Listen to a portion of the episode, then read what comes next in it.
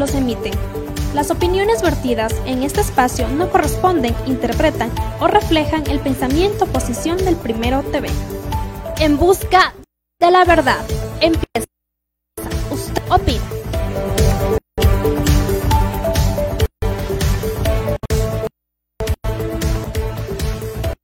Los criterios son responsabilidad de quienes los emiten.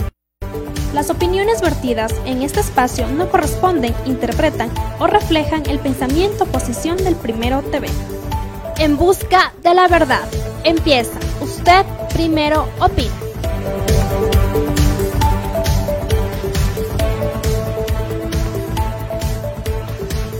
Los criterios son de exclusiva responsabilidad de quienes los emiten. Las opiniones vertidas en este espacio no corresponden, interpretan o reflejan el pensamiento o posición del Primero TV.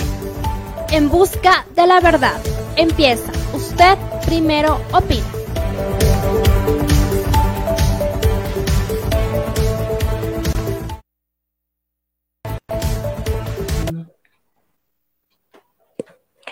Muy buenas tardes a todos nuestros amigos, amigas, nuestros seguidores que nos ven a través del Primero TV. Gracias por sintonizar y también darles a conocer diferentes temas de esta nueva modalidad virtual. Recordarles también que se deben quedar en casa. De esa manera ustedes pueden ayudar a sus familias, amigos, también conocidos y también tratar de evitar que el virus se propague en diferentes personas. Recordemos también que lo importante y la mejor prevención es quedarnos en casa y también eh, obedecer las diferentes disposiciones de las autoridades, tanto de la localidad, provincial también y a nivel nacional. En esta ocasión nos acompaña el abogado Santiago Monar. Vamos a tratar un tema realmente muy importante, interesante para aquellas personas quienes incumplan los decretos, también en este caso el estado de excepción y el toque de queda. Son dos situaciones distintos, dos enfoques diferentes para aquellas personas que piensen que es lo mismo, pues no es lo mismo. Hay que tomar también ciertas diferencias sobre estas dos situaciones que ha decretado el gobierno nacional. Así que buenas tardes y bienvenido. Gracias, Jocelyn. Un cordial saludo para usted, para Víctor, a todos los amigos que nos siguen por las redes sociales. Hay que aprovechar la tecnología adecuadamente y pedirle a la ciudadanía que estando en casa se pueda enterar, se pueda informar por medios como los de ustedes, ¿no? Que buscan hacer siempre labores positivas.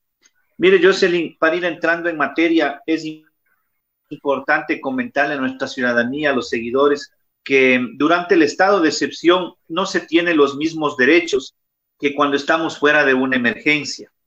El presidente de la República ha decretado 60 días y durante este tiempo está prohibida la libertad de asociación está prohibido el libre tránsito. Y al hablar de un toque de queda, lo que termina de hacer esta figura es implementar un horario dentro del cual las personas pueden temporalmente reunirse, asociarse y transitar. El objetivo es cuidar de la salud de todos ahora por el tema de la epidemia. Pero más allá de esto, también hay que comentar que las sanciones dentro de un estado de excepción se incrementan, se vuelven más agudas porque se supone que estamos todos atravesando una emergencia, una crisis, y transgredir esta situación le puede inclusive costar a la persona multas económicas y multas de cárcel. Para hablar de eso, mi estimada Jocelyn, es importante tener lo que nos dice el Código Orgánico Integral Penal y por ahí pudiéramos empezar esta entrevista, mi Jocelyn. Así es, ante también recordarle a la ciudadanía como lo mencioné también anteriormente, que son dos enfoques, dos situaciones distintas de acuerdo a lo que es el estado de excepción. También las diferentes sanciones, en este caso para las, los menores de edad, en el supuesto caso de que eh, respeten el horario. Recordemos que ya se amplió el horario del toque de queda que empieza, justamente empezó este fin de semana, el sábado a partir de las 19 horas. Muchos de los jóvenes piensan que la emergencia sanitaria, la crisis que está atravesando el país, pues no lo toman en serio, como sucede en la ciudad de Guayaquil. Así es. Y no solamente en Guayaquil, Jocelyn, comentarles a nuestros seguidores que la estadística nacional data a 724 personas hasta el día de ayer procesadas ya jurídicamente por el delito de incumplimiento de decisiones de autoridad competente. ¿En qué consiste esta figura penal para que nuestros seguidores conozcan, para que ellos puedan estar tranquilos, puedan cuidarse ellos y cuidar al resto? Fuera del horario del toque de queda, que es a partir de las 19 horas, lo que queda por delante, ¿no? A las personas que infrinjan esta modalidad, la ley les puede sancionar con un proceso penal en donde los años de cárcel juegan entre los uno y los tres años de prisión. El artículo 282 del Código Orgánico Penal nos indica claramente cuál es la modalidad por la cual una persona incurre en esta circunstancia. Pero más allá de aquello, mi estimada Jocelyn, hay que decir que ya esto se trata de una situación de conciencia, porque si tenemos ya la disposición de no salir de casa, el horario establecido del toque de queda, los días en donde un vehículo puede circular y no circular, las razones por las que están permitidas hacer esto y por cuáles no.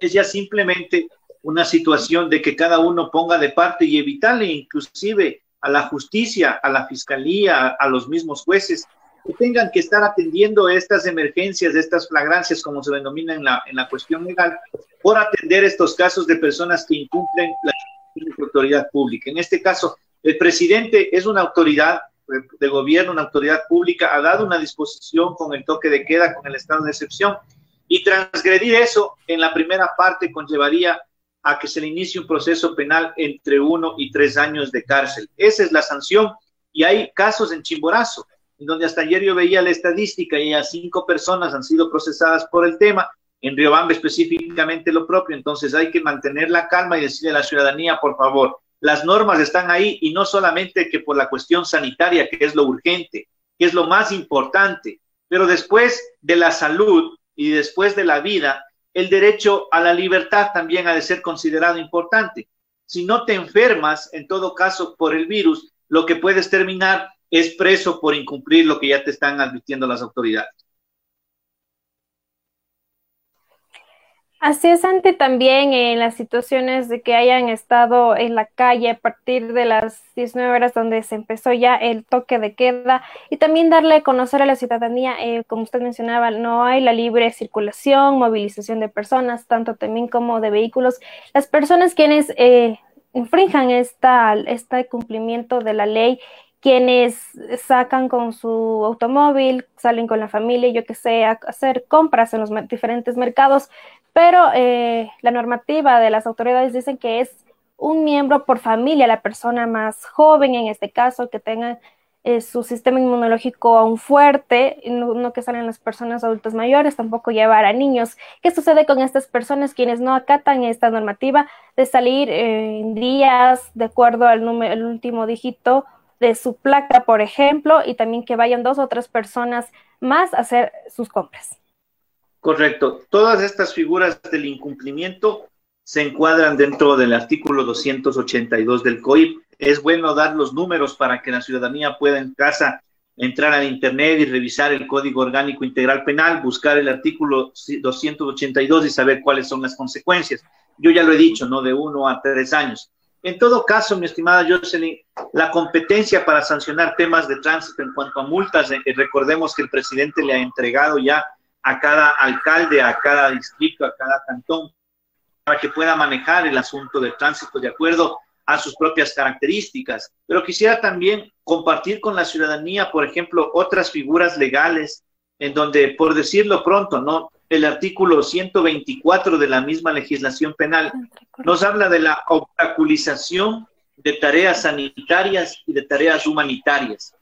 Estamos viviendo una época difícil en donde nos dicen, por ejemplo, que hay que trasladar heridos, que hay que trasladar enfermos, que hay que trasladar a las personas que están contagiadas, el paso de los productos de la sierra a la costa, del campo a la ciudad, todo este tipo de cosas, pues ahora tienen que darles una prioridad todas las personas. Y para quienes impiden esta labor, para quienes obstaculizan la tarea del profesional médico, la tarea de la persona que está en una emergencia sanitaria, que está en una emergencia humanitaria, la ley le castiga de una manera muy severa. Nos dice la legislación que la sanción para este caso es de 10 a 13 años de prisión para la persona que en estas situaciones de calamidad y de conmoción empiece de alguna manera a impedir al personal médico, sanitario, de socorro, a la, la población civil, que puedan cumplirse con estas actividades humanitarias y sanitarias. Entonces, mire usted cómo todas estas cosas que vemos en el escenario nacional, en donde se bloquean vías, se bloquean carreteras, dicen que tales productos en camiones, en camionetas no pasen, que las ambulancias no pueden llegar, que a tal ciudad no ingresan las personas que están de tal o cual característica por la enfermedad, están encasillando en los preceptos legales de la legislación y no debemos caer en eso. Entonces, evitar la sanción también significa conocer la normativa para cuidarnos de la salud y cuidarnos de la parte legal. Al que impide las labores sanitarias y humanitarias, la ley le castiga con pena de 10 a 13 años y eso también hay que tomar mucho en cuenta.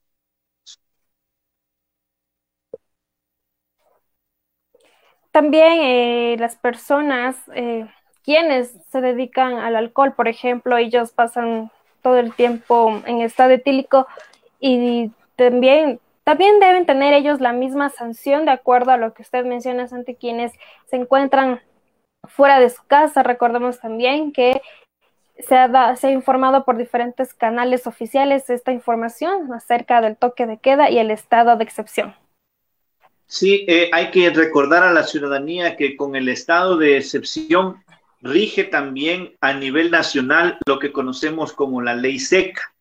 Esto pues pasa más habitualmente cuando estamos próximos a, ir a, elecciones, a a votar, pero con la ley eh, del estado de excepción también entra en vigencia la cuestión de prohibido el consumo de alcohol. Esto con la finalidad de reducir las aglomeraciones, ¿no? Los eventos en donde se dan este tipo de circunstancias. Pero más allá de aquello, hay que concientizar a la ciudadanía, yo sé que el consumo de alcohol en estos momentos, lo único que trae desde el plano de la salud es una complicación, porque ya nos han dicho los expertos que el alcohol agrava las cosas con el coronavirus. Y segundo, que al estar una persona en estado etílico, puede cometer infracciones de tránsito, puede cometer infracciones de violencia intrafamiliar, puede cometer la misma violación de las, del incumplimiento de funciones.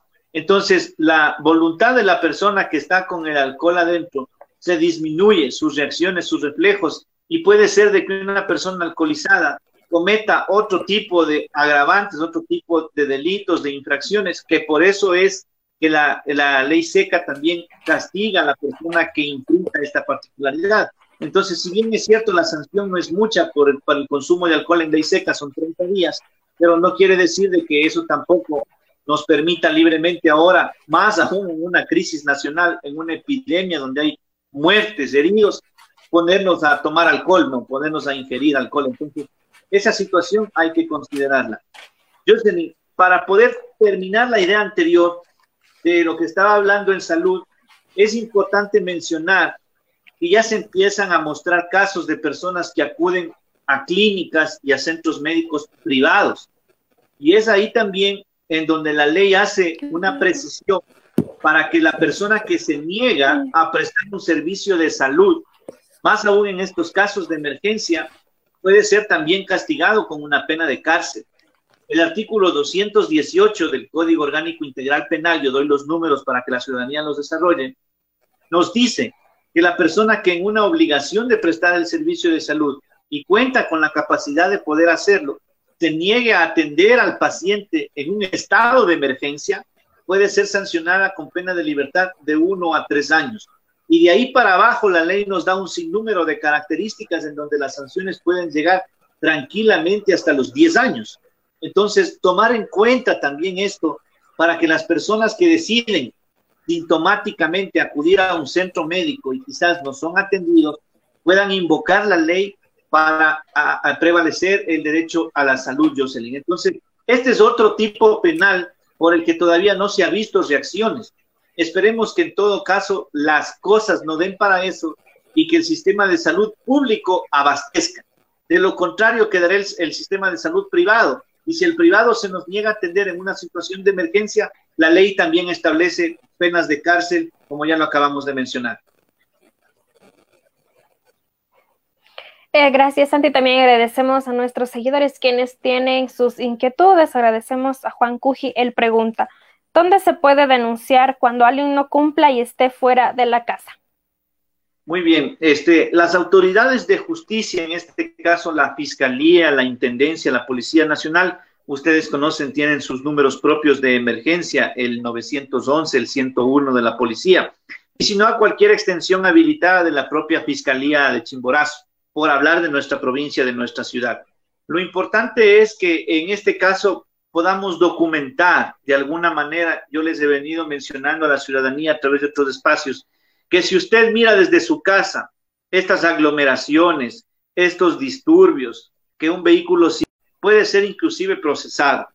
Decirle a nuestros seguidores, Jocelyn, esto me parece también interesante mencionar, que estas actitudes de causar pánico, de causar zozobra, de mandar esos audios, esos mensajes que dicen, por ejemplo, que ya es el fin del mundo, que hay que abastecerse, que no va a haber alimentos, que por aquí, que por allá. Eso también tiene una sanción legal y hay que explicarle para que la ciudadanía no sea presa del pánico, no caiga en esa alarma, no caiga en ese estado de intranquilidad. La ley también castiga aquello y para eso hay varias figuras que podemos comentar.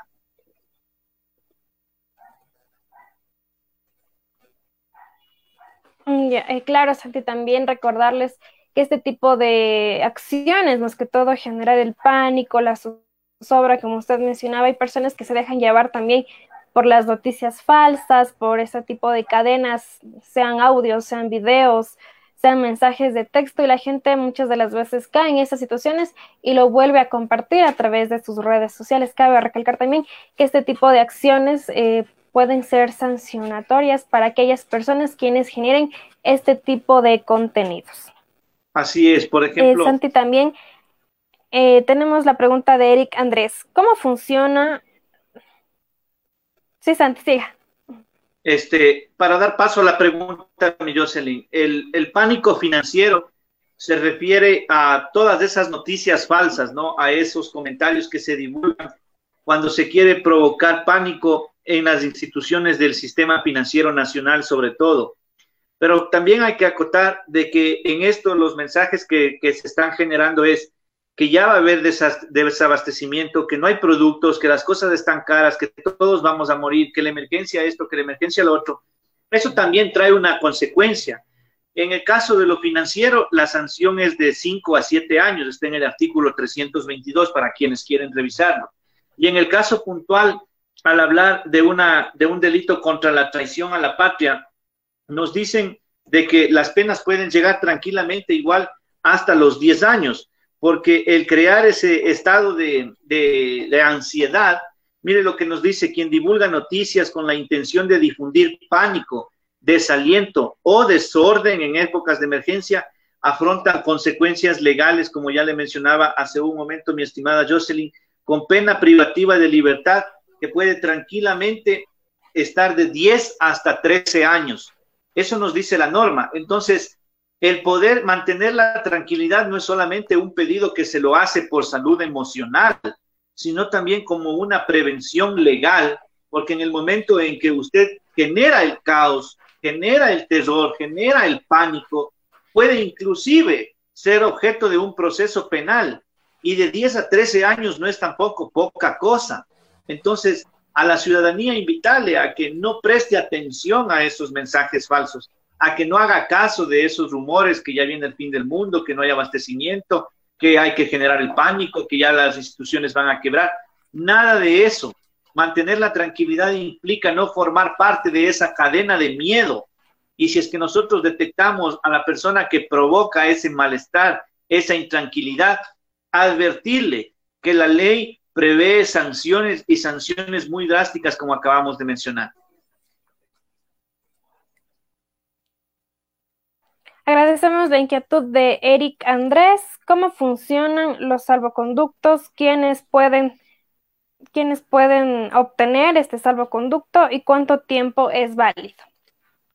A ver, los salvoconductos, primero empecemos definiéndolos. Son medidas excepcionales dentro de la emergencia para podernos desplazar de un lugar a otro sin evadir las responsabilidades y ya las normativas que tenemos dentro del horario establecido. Decirle primero y como regla general, pasado las 7 de la noche no hay salvoconducto que sirva. El salvoconducto sirve únicamente durante el día y de acuerdo al, al, último dígito de la placa del vehículo que nosotros tenemos, en el caso de los que tengan vehículo. Entonces usted hace el trámite para que con ocasión a ir a su trabajo, hacer las compras o abastecerse de productos médicos sanitarios pueda circular libremente en la ciudad. Hay un formulario en la página del Ministerio del Interior, el Ministerio de Gobierno, para que ustedes puedan revisarlo, en donde inclusive no, pues hay actividades que van más para las empresas y actividades que van más para los particulares. Dependiendo el caso, se llena una forma en línea, se la imprime, se la sella y se la presenta a la gente o a la, autoridad que requiera ese documento cuando usted esté haciendo uso del vehículo. Pero en todo caso decir, miren, volvemos al punto inicial de la conciencia. Si yo tengo el salvoconducto, el salvoconducto no es que con eso yo ya puedo salir por salir. O sea, únicamente tengo que salir para hacer las compras o abastecerme. De lo contrario, tengo que permanecer en casa. No es que por el salvoconducto yo voy a estar todo el tiempo en las calles paseándome de arriba abajo en mi vehículo. Eso también es como recomendación a la ciudadanía, para que de alguna manera tengan en claro que como regla general el toque de queda prohíbe a todos, sin distinción, la salida. Y en una época de emergencia, por más salvoconducto que tenga, deberé hacer estrictamente ya cuando sea necesario uso de mi vehículo, de lo contrario estoy en casa. Y para circular cuando sea necesario, presentar el documento con las, con las formalidades que ya les hemos explicado.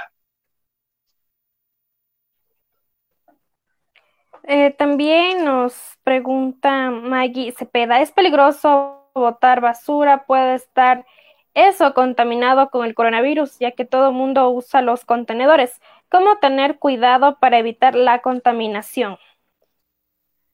Volviendo al punto de tomar conciencia, de lo cual se mencionaba bastante en lo que es la prevención de la emergencia sanitaria. Así es. Bueno, mire, en, esa parte, ¿no? Que me pregunta ya escapa un poco a la, a la situación legal que estábamos explicando. Pero igual hay protocolos ahora de manejo de desechos que nos han enviado y algunos grupos que estamos enterados de cómo se maneja la situación en donde nos recomiendan que todo producto ya que está puesto en la basura sea envuelto en doble funda plástica con las seguridades del caso. Y la persona que vaya a sí mismo a depositarlos en el recipiente o de alguna manera a evacuarlos de su hogar, lo haga siguiendo las normas sanitarias, que luego de tocar las superficies, que si usted tuvo contacto con la funda, con el recipiente, con algún otro elemento que quizás puede eh, haber sido tocado, puede haber sido también sometido al contacto con otra persona, usted inmediatamente de eso deseche los guantes, deseche la mascarilla, desinfecte los zapatos, tenga la precaución de llegar a casa después de arrojar los desperdicios y lavarse bien las manos, como ya nos han indicado, que son algunos tips que ya más son médicos que legales, pero en todo caso, ahora no, ahora lo importante es decir que para sacar los desperdicios hay que hacerlos ya cuando estén al borde, mi estimada Jocelyn, porque hay gente que antes eh, tenía la costumbre de que la funda no estaba llena y mientras estaba vacía todavía o estaba por la mitad de su capacidad, ya les estorbaba la basura. Ahora hay que decirlo que en época de crisis hay que tratar de hacer lo menos posible las salidas de la casa y botar la basura cuando ya la totalidad esté copada de la funda, del recipiente de la, de, la misma. Entonces, el, el, poder ahora tener otros hábitos dentro de la casa también va a servir mucho para precautelar nuestra salud. No se olviden de seguir esos protocolos que, que comparten, cómo desinfectarnos para entrar a la casa, cómo hacer para salir. Ahí también hay sugerencias para sus mascotas, para todo ese tipo de cosas. Pero lo más importante decir es que acá ya es conciencia y cultura, nada más. Solo así podremos combatir el virus.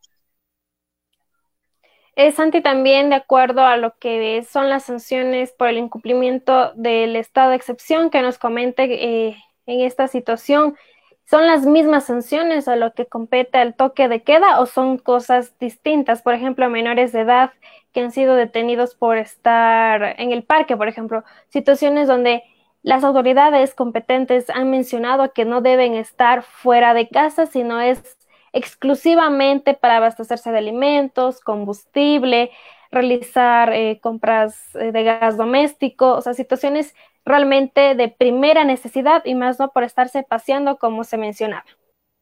Así es, el estado de excepción, dejémoslo claro, lo vivimos las 24 horas. pero el toque de queda a partir de las 19 horas en adelante hasta las 5 horas de la mañana. Durante el toque de queda se aplica directa e inmediatamente todas las disposiciones del Código Orgánico Integral Penal, principalmente la figura del incumplimiento durante el toque de queda, de 7 de la noche a 5 de la tarde. Pero si usted fuera de ese horario, ¿no es cierto?, en la mañana, en la tarde, sin tener la autorización para circular dentro del tráfico, el tránsito, esto que estamos diciendo, puede caer en esa figura cuando no solamente incumpla la placa, sino que vaya más de una persona, esté deambulando con otro tipo de conglomerado, se acumule, genere algún otro tipo de malestar. Entonces, hay que explicarle a la ciudadanía que en el caso de los menores de edad, lo único que cambia no cambia la figura legal, sino lo único que cambia es el procedimiento para sancionar la conducta. Porque al ser menores de edad, ellos no van a la cárcel, ellos van a ser ubicados en un centro de rehabilitación para menores de edad o para adolescentes que entran en conflicto con la ley, porque lo que busca la pena legal no es que pague una sanción de cárcel, sino una rehabilitación de otra manera, porque se entiende de que los adolescentes tienen otra perspectiva para el futuro. Entonces, lo único que van a dar, en vez de cumplir las penas en la cárcel, ellos tienen su propio centro que se llama el Centro de Adolescentes Infractores o conocido como CAI aquí en la ciudad de Ribamba, pero prácticamente el proceso viene a ser muy parecido.